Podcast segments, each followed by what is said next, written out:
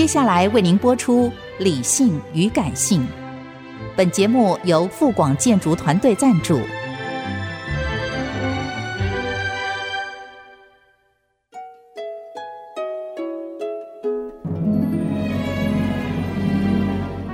理性与感性不是天平的两端，而是一方向另一方渗透、影响，暂时取得上风的过程。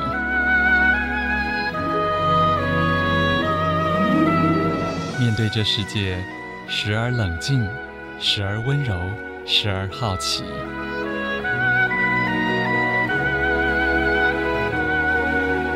我是陈乐融，陪伴大家一起理性与感性。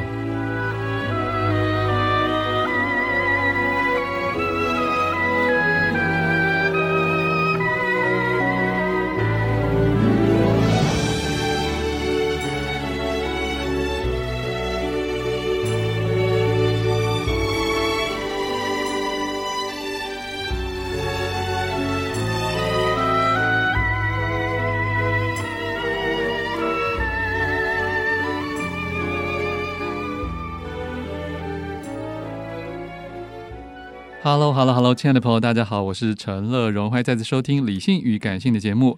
今天上半段一本好书要介绍，是来自心灵工坊的《叫我如何原谅你》。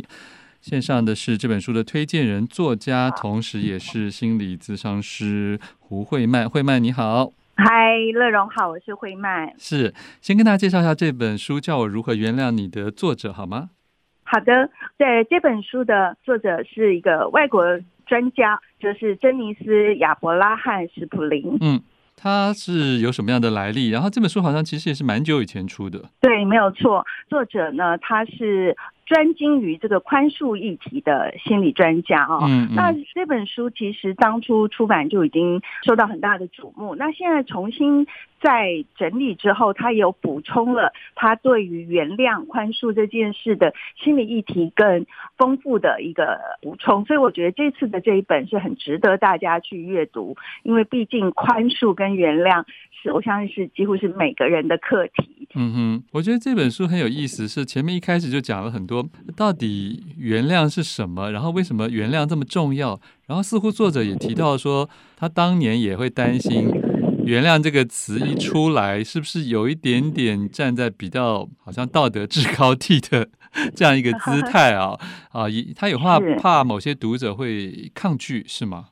对，因为我觉得就是说，陈我们刚刚讲，其实原谅这件事是几乎每一个人都在面对的，哈，就是有很多社会的或道德的观点，就觉得，哎，我们本来就应该要原谅别人呐，或者是说，哎，原谅别人才是放过你自己啊，嗯、就是整个社会的气氛是推向，不管是宗教文化，好，或者是各种都会推向你，你应该要原谅，好像原谅这件事才画句点了。但是问题是说，很多如果你是深受在那个池中的人，原谅对你，你脑袋都知道，但你真的过不去那个坎，嗯，你没有办法放下跟原谅，虽然你很想，所以那个苦哈，那有时候就会是一个反弹。所以呃，我倒是觉得说，因为原谅这件事其实不是起点，我觉得原谅的前面是什么？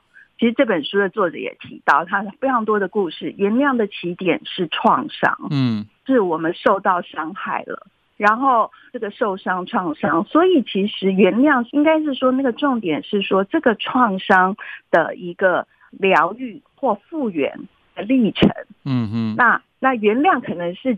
结果就是说啊，我们希望结果是原谅以后，是是这个伤口复原了，对不对？嗯，是。然后这里面他也直接在这个第一步的前面啊，就已经提到说两种无法发挥作用的原谅途径。我觉得先替大家破这件事情是还蛮重要的。是的，就是说，因为我觉得这本书非常精彩跟吸引人的原因，就是说，刚刚我们讲，我们好像就只有原谅跟不原谅两种，我们一般的思维。但是我觉得心理学或心理咨商很多东西是带你去看那段历程。然后内在的内心里的图像，嗯，那个可能是我们常常都不自觉的，或没有去看的。嗯、我记得那个 LV 有一个他的 slogan，他说：“旅行不是目的地，嗯，而是那整段旅程。”好，我觉得我自己在陪伴很多人心旅行的时候，我也是在看到这一点，就是说，因为我们二元对立的世界或电脑世界、大脑世界都只有零跟一，是，所以就是原谅还是不原谅两个点。对，但是两个点，其实我学的萨提尔学派就说，你只有两个选择的时候，你就两难。对，那你应该要甚至卡在中间，就卡在中间。我到底因为只有零跟一的选择，可是我们要知道。只有零跟一的选择是大脑，跟只有电脑 还是这样子。可是我们是人，是对不对？嗯、对，我们有这颗心，我们有情感，所以零跟一之间有无数的落点啊，嗯嗯、对吗？就跟光就跟光谱一样，对啊。对，所以我们如果把这个拉开哈，我们就会去看到啊，去真的靠近自己，理解自己，甚至也理解跟靠近别人。嗯、那我觉得这本书作者就把原谅或不原谅，把它中间这个零跟一之间，哇，这是很长一个很多的风景，像刚刚乐融说的光谱，嗯嗯，好，比如说他就会说，哎，原谅，譬如说廉价的原谅，他讲说有廉价的原谅，有拒绝原谅，好，各种面向。嗯、那廉价的原谅是什么？其实就跟如果我们赶快就先选了，好，我赶快原谅。可是那个后面你的后坐力，下面嗯嗯后坐力跟你心里内心真正的状态跟原因，嗯、那我们不理解。是。可是看了这本书，你就会理解。啊，原来我其实是还卡了这些，所以我表面上原谅，嗯哼，可是我内心没有过去，或者是我表面原谅，其实我是在后面想要报复。对，这把小刀有没有？是啊，是啊。我右手伸手掌出去跟您握手，可是我的左手有握着一把小刀，我要报复。嗯嗯。因为我现在说原谅只是表面，可是我心里还是很生气，或很恨，或很很想找时间报复。诶那可是重点是因为我们都不自觉啦。嗯、是，哎，慧曼，我突然讲了，当然这个我们不去讲人家的私事啊，可是我只是想到近期有一个新闻里面。对，还牵扯宗教跟婚姻的两难里面，哦，当事人也有也有人一方就说你你已经说不计较了，对不对？你在那个调解人的面前说你要原谅，结果你怎么还暗藏着这个后面的杀手锏啊？你怎么还可以去报警啊？你怎么还可以去验伤？我觉得这件事也是可以套在这里面。他说太廉价就可以原谅的，有时候几个模式里，有的时候是他内心本来就回避冲突，可是有的时候他是有一些些别的担忧，或者是他有下一步的策略在进行，都有可能是。我们要讲，就是说，其实说以萨提尔这个学派来说，他都会看人，当然个体很重要，可是个体是活在系统下面，哦，他是受承受压力的，OK，对不对？我现在除了我自己要不要原谅，我周围所有的上都在逼，我对对，那我当然我们也比较倾向，因为我们的整个文化是啊。思想浸泡都是，哎，我应该要原谅别人。譬如说，一个人因外遇，因先生外遇想离婚的时候，也许旁边的人就出来说啊，你要为了小孩啊什么的。对，就是很多的声音都在干扰你，Okay. 对不对？那但是这些，其实我也要讲，为什么我们要赶快劝别人原谅？其实我就说，因为原谅的后面的真的原始起点是什么？是创伤。嗯嗯。那。受受伤的本人有时候也想回避这个创伤，我不想再碰了，对，对，对，所以我赶快就我不要碰这个伤口啊，结疤好了，嗯，或者是我打一个纱布盖着，我就说它好了，因为我不要再碰。那还有一个是别人也很怕碰这个伤口，因为别人也希望赶快结束这些事情，对，所以大家都想回去看电视啊，盖就说你原谅就好了嘛，哈。不管是自己或周围的人，这样哈。好，那可是那个伤会腐烂在里面。好，我们请胡慧曼 休息一会儿，来听首陈珊的《连输入法都记得你》。欢迎回来，陈乐荣，理性与感性。正在介绍的好书是来自心灵工坊的《叫我如何原谅你》，这是珍妮斯·亚伯拉罕·史普林的一个经典作品，然后加上了呃，时隔多年之后他自己一些新的感悟啊。在电话线上的推荐人是作家，同时也是。萨提尔认证合格心理咨商师胡慧曼，继续请慧曼来讲啊。刚才我们提到说，在这个呃要原谅不原谅中间有非常多的这灰色地带，其中这本书的第二步啊，它其实不算灰色地带，它根本就是要拒绝原谅啊。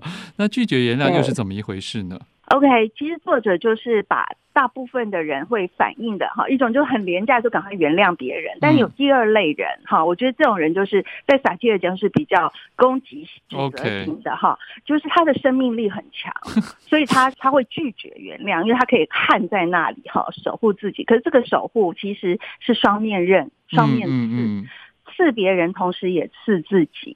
那他用拒绝原谅的撑在那里，可是也没有去疗愈那个伤。好，只是他强悍的站在那里。那所以你如果去看这个说，哎，为什么我拒绝原谅？我的后面的心理，你才能够联系那个撑在那里的自己。嗯，好，或者是说，如果你身边的他人是不能原谅别人的，嗯，那你读了这本书也比较可以理解他。如果你是那个加害者，哈，那你起码你要你想恢复这个关系，你也比较能够理解他。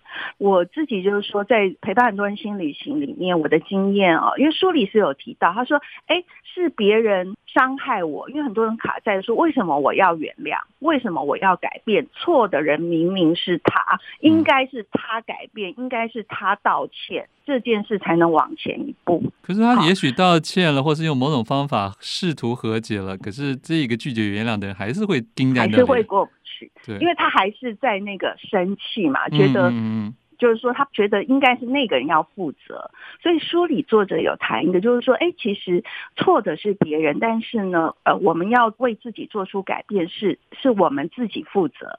好，那在很多的谈到这个时候，的确有一些人他就可以比较跨过去，可是也很无奈啦，哈。但是好啦，负责我，我来负责我自己的未来，我愿意接受这件事。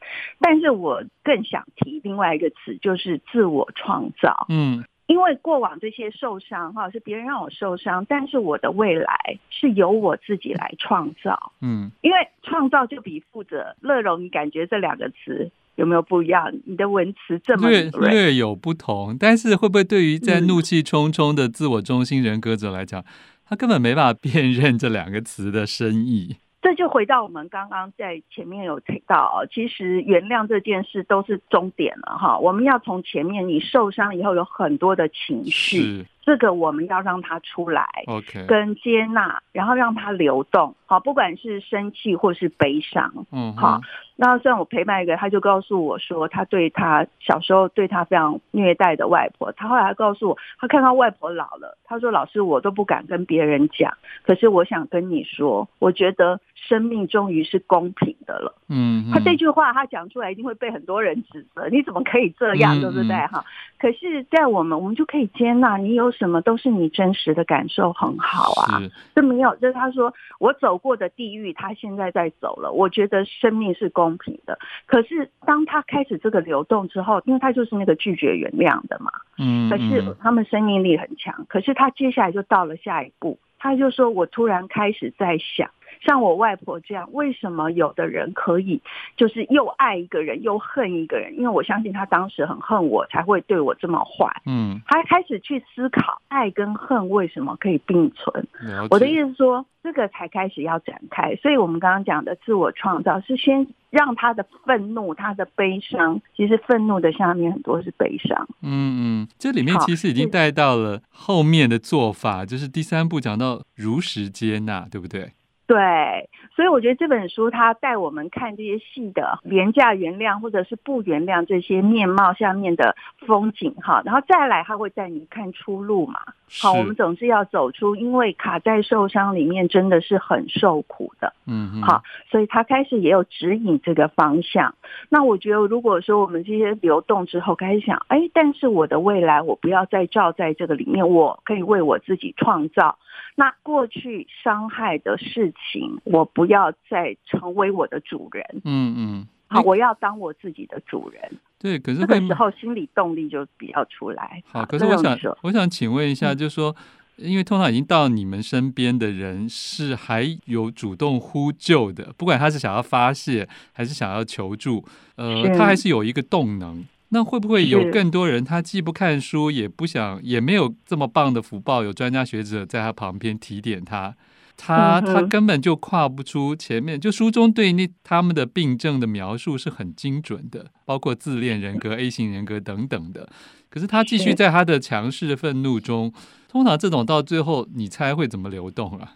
当然，我觉得这个久了，就是身心的疾病一定会出现啊，不管是生理的或心理的。嗯嗯 okay，那这个受苦，但是我也相信，就是说，当我们人其实是有自己的能量哈，就生命力。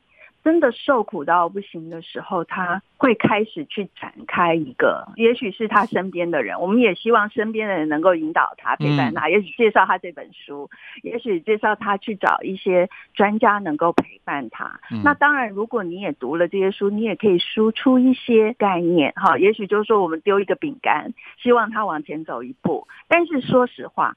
生命的主人都是那个人啊，嗯，嗯，我们再爱一个人，我们也没有办法把他扛在肩上走，对吗？哈、嗯，所以但我们可以抛饼干，让他往前走一步，往前走一步，这样子。OK，好，是，所以在后面他就有提到了。真诚的原谅就不再是廉价或虚假的原谅。真诚原谅有什么最重要的？可以这个提醒我们这个听众的。我想最重要就是说，我们真的呃很真实的贴近自己。好，包括像我刚刚说的那个我陪伴的旅行的，他可以很谦很真实的说，嗯，我不原谅，我还是很恨他。或者到第二个阶段，他开始讲说，啊，第二个阶段他是逃离啊，离开这个人，允许自己可以离开。他已经觉得逃是。很懦弱的事情。他现在说，如果周围都是毒空气，我躲一下，保护自己很好啊。好、嗯嗯哦，这就是历程。然后再接下来，他的外婆这样子的重病的时候，他他说：“老师，我是不是很冷血？可是这是我很真实的话。嗯、就生命是公平的，这是下一个历程。可是再下来，他又再去走那个，就是哎，他开始好奇他的外婆，啊、哦，是为什么会成为这样的一个人？了解。所以这个一个一个历程在走的时候，他心里放下，而且他开始看到我是我自己的主人。嗯，不管别人跟我说什么，那都是他们的。那我可不可以支持我自己的声音？嗯，对。可是慧曼这个部分的进程，第一个时间可能很长，第二个是对于另外一个人，他可能已经来不及再接收到这个中间的互动了，对不对？这也就是事实啦，虽然他有点遗憾。嗯、呃，对，但应该是这样讲。我们比较看，其实说实话，终点也不一定要是原谅。嗯，如果我们可以接纳一个，就是说终点就是不愿意，有些关系就是要拉远，我可以离开一些关系的。嗯，好，先，其实我要说啦。不原谅才能走向原谅。嗯嗯，OK。先允许这个不原谅。我想这也是这本书的。我们最后可以走向原谅。某一个可能让很多人哎有点惊讶的一个一的一棒啊，请大家自己来参考《心理工法》这本书，因为它就有太多细节了啦，大家要顺着这个逻辑慢慢去去进入啊。叫我如何原谅你？谢谢我们的推荐人胡慧曼。谢谢乐荣，谢谢大家。